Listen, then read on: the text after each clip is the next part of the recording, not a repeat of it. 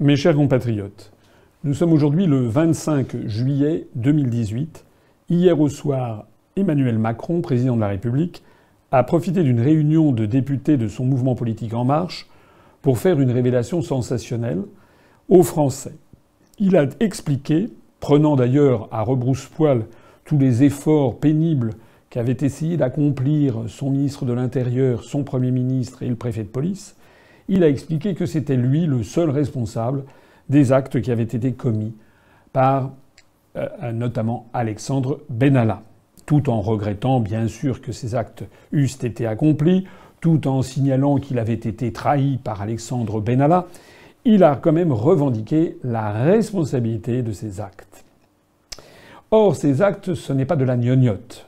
Il s'agit d'actes illégaux, d'actes qui tombent sous le coup de la loi, d'actes délictueux ou criminels, comme par exemple le fait des voies de fait sur des manifestants, usurper une identité policière dont ils ne disposent pas, euh, profiter euh, de largesse euh, de l'État, notamment d'un appartement de fonction de 200 mètres carrés, attribué d'ailleurs au début juillet, c'est-à-dire deux mois après les faits avérés, s'apparentant ainsi à de l'abus de biens publics, ces faits sont euh, révulsent le peuple français. Mais M. Macron ne s'est pas arrêté là. Il a également précisé, d'une façon narquoise, que en gros il n'y aurait pas de suite, et puisqu'il a simplement conseillé que euh, les parlementaires ou euh, les représentants du peuple ou que les Français et les journalistes viennent le chercher. C'est une façon insupportable de se moquer de la démocratie et de se moquer du peuple français. Parce que M. Macron sait bien qu'il est protégé par la Constitution française, notamment l'article 67, qui précise que le président de la République n'est pas responsable des actes accomplis en cette qualité, sous réserve des dispositions des articles 53 alinéa 2 et 68 sur lesquels je vais revenir dans un instant. Cet article 67 poursuit en disant que le président de la République ne peut, durant son mandat et devant aucune juridiction ou autorité administrative française, être requis de témoigner, non plus que de faire l'objet d'une action, d'un acte d'information, d'instruction ou de poursuite. Qu'est-ce que ça veut dire? Ça veut dire que M. Macron pense qu'il est, euh, est dans un climat d'impunité totale, qu'il peut faire absolument ce qu'il veut et que l'article 67 le protège définitivement. Seulement voilà, M. Macron n'a pas bien lu l'article 67 puisque je le disais à l'instant, il est question d'article 53 alinéa 2 qui prévoit que le président de la République peut être éventuellement entendu par la Cour pénale internationale. Ce n'est pas évidemment le cas ici. Mais cet article 67 prévoit une procédure dérogatoire qui est celle de l'article 68. L'article 68 précise que le président de la République ne peut être destitué qu'en cas de manquement à ses devoirs manifestement incompatibles avec l'exercice de son mandat. C'est la seule façon pour la représentation nationale d'écouter M. Macron. Alors, moi je dis ceci, je dis que nous ne pouvons pas tolérer, nous le peuple français, que le chef de l'État fasse un bras d'honneur entretiennent ainsi un favoritisme éhonté, disposent des deniers publics du contribuable pour favoriser tel ou tel de ses proches, se permettent de court-circuiter toutes les hiérarchies, fassent attribuer un titre de lieutenant-colonel, euh, une habilitation euh, secret défense, euh, un, passe, un coup de fil pour aller dans toutes les assemblées, à un homme qui a 26 ans, qui, dont on ne sait pas d'où il sort, dont on sait en tout cas qu'il avait été renvoyé par un ministre du gouvernement précédent pour délit de fuite, dont on sait que toute la hiérarchie euh, policière ne le supportait plus parce que c'était un petit marquis donnant ses instructions, et cerise sur le gâteau qui n'a jamais été nommé officiellement puisque son nom n'apparaît nulle part sur le journal officiel. C'est la raison pour laquelle, puisque M. Macron ne veut pas s'exprimer et se réfugie derrière l'article 67, l'Union populaire républicaine demande aux parlementaires de mettre en œuvre l'article 68, c'est-à-dire de déclencher la procédure de destitution. Cette destitution est prononcée par le Parlement constitué en haute cour. C'est une procédure, il faut faire attention, qui ne consiste pas à demander comme ça aux députés est-ce que vous voulez destituer le président de la République? C'est un petit peu plus compliqué que ça. La proposition, il faut d'abord qu'il y ait une proposition de réunion de la haute cour. Elle doit être adoptée par l'une des deux assemblées, l'Assemblée nationale ou le Sénat. Et si c'est adopté aux deux tiers du nombre de parlementaires, c'est ensuite déféré à l'autre assemblée, le Sénat si c'est l'Assemblée nationale ou l'inverse qui s'est prononcé en premier, et cette autre assemblée doit également voter également à la majorité des deux tiers dans les 15 jours. Si ces deux obstacles sont franchis, ensuite la haute cour se réunit. Elle a un, mois pour euh, présider des débats. Elle est présidée par l'Assemblée nationale et elle statue au bout dans un délai d'un mois à bulletin secret sur la destitution. Il faut avoir les deux tiers des parlementaires faisant partie de la haute cour qui en décident ainsi. Alors bien entendu, je vois d'ici les critiques qui vont être faites. Beaucoup de gens disent oui, mais vous comprenez. Euh, eh bien, il y a une majorité de, députés en marche à l'Assemblée nationale, donc cette proposition n'aura jamais lieu, n'aura jamais de suite. Eh bien, vous comprenez Ben non, je ne comprends pas. Parce que si on part du principe que les députés d'opposition et les sénateurs d'opposition n'ont pas le pouvoir parce qu'ils sont minoritaires, à ce moment-là, il faut qu'ils restent chez eux tout au long de l'année. Parce que ce raisonnement peut se tenir également pour tous les projets de loi on sait très bien que tous les députés, les sénateurs de En Marche notamment, les députés de En Marche votent comme un seul homme les moindres lois qui sont décidées par l'exécutif. Est-ce que pour autant les parlementaires d'opposition ne font rien? Bien sûr que non. Ils doivent être présents, critiquer, préféter de toutes les ressources des euh, règlements des assemblées, notamment par exemple les rappels au règlement, essayer de faire prévaloir une autre voie que la dictature macronienne que Macron veut imposer aux Français. C'est la raison pour laquelle notre mouvement politique se tourne vers les opposants à Macron, qui bénéficient de parlementaires. Hélas, l'UPR n'a pas encore de parlementaires. Nous demandons donc aux républicains. Les républicains ont dénoncé le scandale d'État et l'atmosphère d'impunité. Nous demandons donc au Front National, devenu Rassemblement National, qui a dénoncé lui aussi un scandale d'État.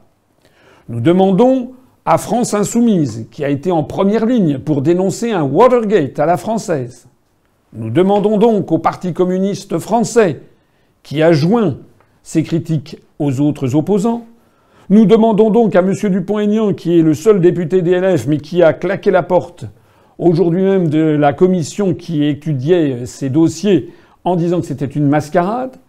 Nous demandons donc à tous les députés et sénateurs appartenant à ces mouvements politiques de prendre leurs responsabilités et d'engager l'article 68 de la Constitution en proposant qu'il y ait un vote à l'Assemblée nationale et au Sénat, un vote pour mettre en, œuvre la procédure de la haute cour. Bien sûr, je n'ignore pas que la probabilité que cette proposition ne soit pas votée par les deux tiers est importante, ça ne m'échappe pas. Mais au moins, au moins aura-t-elle eu lieu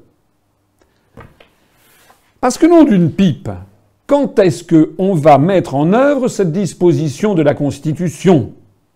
Je rappelle que le 14 avril dernier, j'étais à l'époque en Polynésie française, le président de la République française avait décidé de son propre chef d'aller bombarder la Syrie. J'avais expliqué à l'époque, et tous les lecteurs de notre site pourront aller le vérifier, j'avais expliqué à l'époque que cette décision était violait ouvertement le droit international puisqu'il n'y avait eu aucune résolution du Conseil de sécurité qui permettait à la France d'attaquer un État souverain. J'avais également expliqué que cette décision était contraire à la Constitution française, puisque théoriquement, c'est le Parlement qui doit autoriser la déclaration de guerre. Et qu'en réalité, euh, M. Macron avait profité d'une mauvaise formulation de cet article qui a été réécrit ultérieurement pour prendre des décisions d'attaque qui auraient pu entraîner la France dans un conflit euh, dont on ne sait pas jusqu'où ça pourrait, ça aurait pu aller, notamment si Vladimir Poutine n'avait pas fait preuve de la plus grande des pondérations. À l'époque, j'avais demandé que les parlementaires lancent la procédure de l'article 68. Évidemment, personne, aucun n'avait bougé. Mais maintenant, où M. Macron revendique lui-même être responsable d'actes délictueux et illégaux, est-ce que ces parlementaires d'opposition, encore une fois, ne vont pas bouger?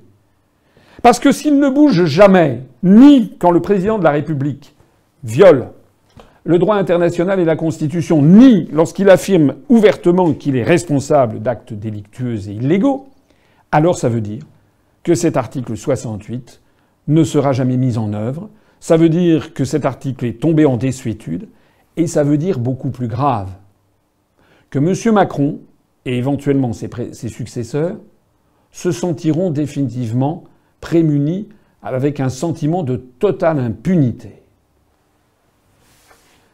C'est la raison pour laquelle il faut maintenant arrêter la dérive de la France vers un univers de plus en plus mafieux et corrompu. Je demande donc à M. Vauquier, qui n'est pas député, mais qui est à la tête des Républicains, à M. Jacob, qui est le président du groupe parlementaire des Républicains à l'Assemblée nationale. Je demande à Mme Le Pen, qui est députée et qui est à la tête des euh, députés du Front national à l'Assemblée nationale. Je demande à M. Mélenchon, qui est à, la tête du, groupe de la France insoumise. Je demande également à M. Laurent, avec les députés du Parti communiste français. Je demande à M. Dupont-Aignan.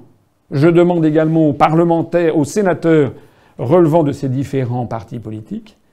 Je leur demande, au nom des 31 560 adhérents de l'UPR, au nom de toutes les personnes qui ont voté pour moi, au nom de tous les Français qui n'ont pas voté pour moi, mais qui ont voté pour eux, et qui attendent qu'ils fassent preuve enfin d'une opposition résolue, je leur demande de prendre les choses en main et de déposer au plus vite un projet de déclenchement de l'article 68 de la Constitution.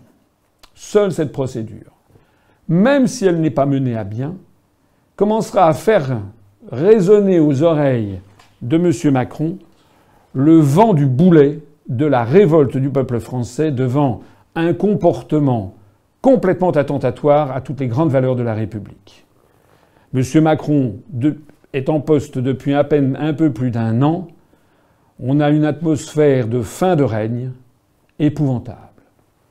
Du reste, si cette haute cour se réunissait, elle pourrait enfin écouter M. Macron. Peut-être que M. Macron pourrait à ce moment-là se justifier. Il ne s'agit pas, je l'ai dit tout à l'heure, d'un vote immédiat pour la destitution, il s'agit d'un vote qui oblige le président de la République française à venir répondre dans une cour qui s'appelle la Haute Cour aux questions légitimes que se posent les parlementaires français représentant le peuple et la souveraineté nationale. Croyez-moi, c'est la seule et unique façon non seulement d'entendre M. Macron sur cette piteuse et déplorable affaire Benalla, mais plus généralement sur toutes les dérives, dans tous les domaines, y compris attentatoires aux libertés publiques, attentatoires à l'unité nationale, attentatoires aux libertés du Parlement, attentatoires à la dignité des hauts fonctionnaires, attentatoires à la dignité du président de la République française sur la scène internationale, c'est la seule façon, cette procédure, de, de mettre un coup d'arrêt à ces dérives. Vive la République et vive la France. Retrouvez nos analyses, nos propositions, adhérez ou faites un don sur upr.fr. Retrouvez-nous aussi sur Facebook pour partager des idées et participer au direct. Twitter pour suivre les réactions de François Asselineau au jour le jour. YouTube pour ne rater aucune de nos vidéos. Pour nous aider à rétablir la démocratie, poussez-nous, abonnez-vous, partagez.